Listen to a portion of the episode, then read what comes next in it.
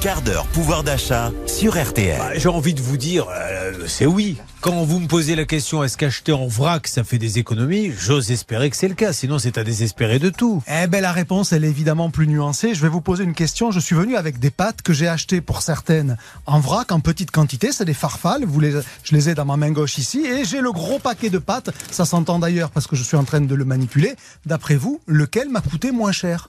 Ah ouais, mais si vous me dites ça, c'est que ça Eh être- oui, il y a un piège évidemment parce que figurez-vous, et je vais vous donner le prix, les pâtes en vrac, mes farfales en vrac, elles m'ont coûté 3,90 euros le kilo.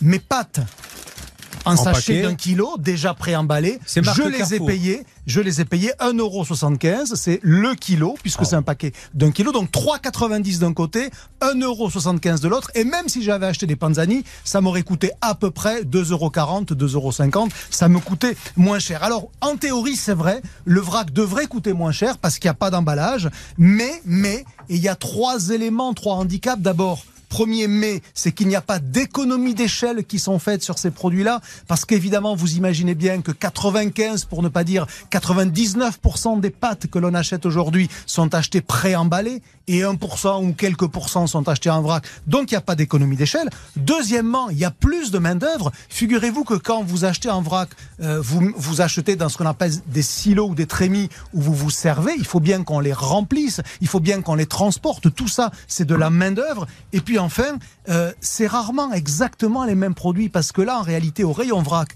où j'ai acheté ces pâtes, je les ai achetées bio parce que en vrac, c'est souvent bio, c'est souvent d'un niveau de gamme plus élevé, et donc au final, c'est plus cher. Tout simplement parce qu'à l'origine, les consommateurs qui étaient euh, attirés par le vrac, par cette démarche de consommation plus responsable, étaient aussi et sont aussi des consommateurs qui sont attirés par les produits bio. Vous voyez, tout ça se superpose un peu, le zéro emballage, le bio, et donc au final, j'ai comparé des produits qui n'étaient pas exactement les mêmes, où les coûts de production n'étaient pas les mêmes, et voilà pourquoi ça m'a coûté plus cher, même si c'est contre-intuitif, d'acheter en vrac. Mais est-ce qu'au moins, alors du coup, ça va disparaître? Est-ce que ça reste rentable pour eux de mettre du vrac? Est-ce que les gens font la différence que vous venez de nous expliquer? Alors, l'intérêt quand même qu'il y a à acheter un vrac, c'est que je vais acheter la juste dose et je vais pas nécessairement acheter des grandes Ah. quantités. Vous voyez, là, je suis venu avec un paquet de pâtes d'un kilo. Ça existe aussi en 500 grammes. Mais si je voulais que 100 grammes de pâtes ou 150, alors je sais pas si les pâtes sont l'exemple le plus parlant, mais quand vous avez des recettes de pâtisserie, par exemple, à faire où il faut de la noix de coco ou des amandes effilées ou que sais-je encore en petite quantité, ça vaut le coup à ce moment-là d'acheter 20 grammes, 30 grammes, 50 grammes. Donc je suis pas en train de vous dire que acheter en vrac ne présente pas d'intérêt. Bien sûr qu'il y a des intérêts, mais c'est pas aussi évident et c'est pas toujours aussi, euh, aussi clair que ça que parce qu'il n'y a pas d'emballage, alors le prix doit être plus bas. Malheureusement, c'est pas encore le cas.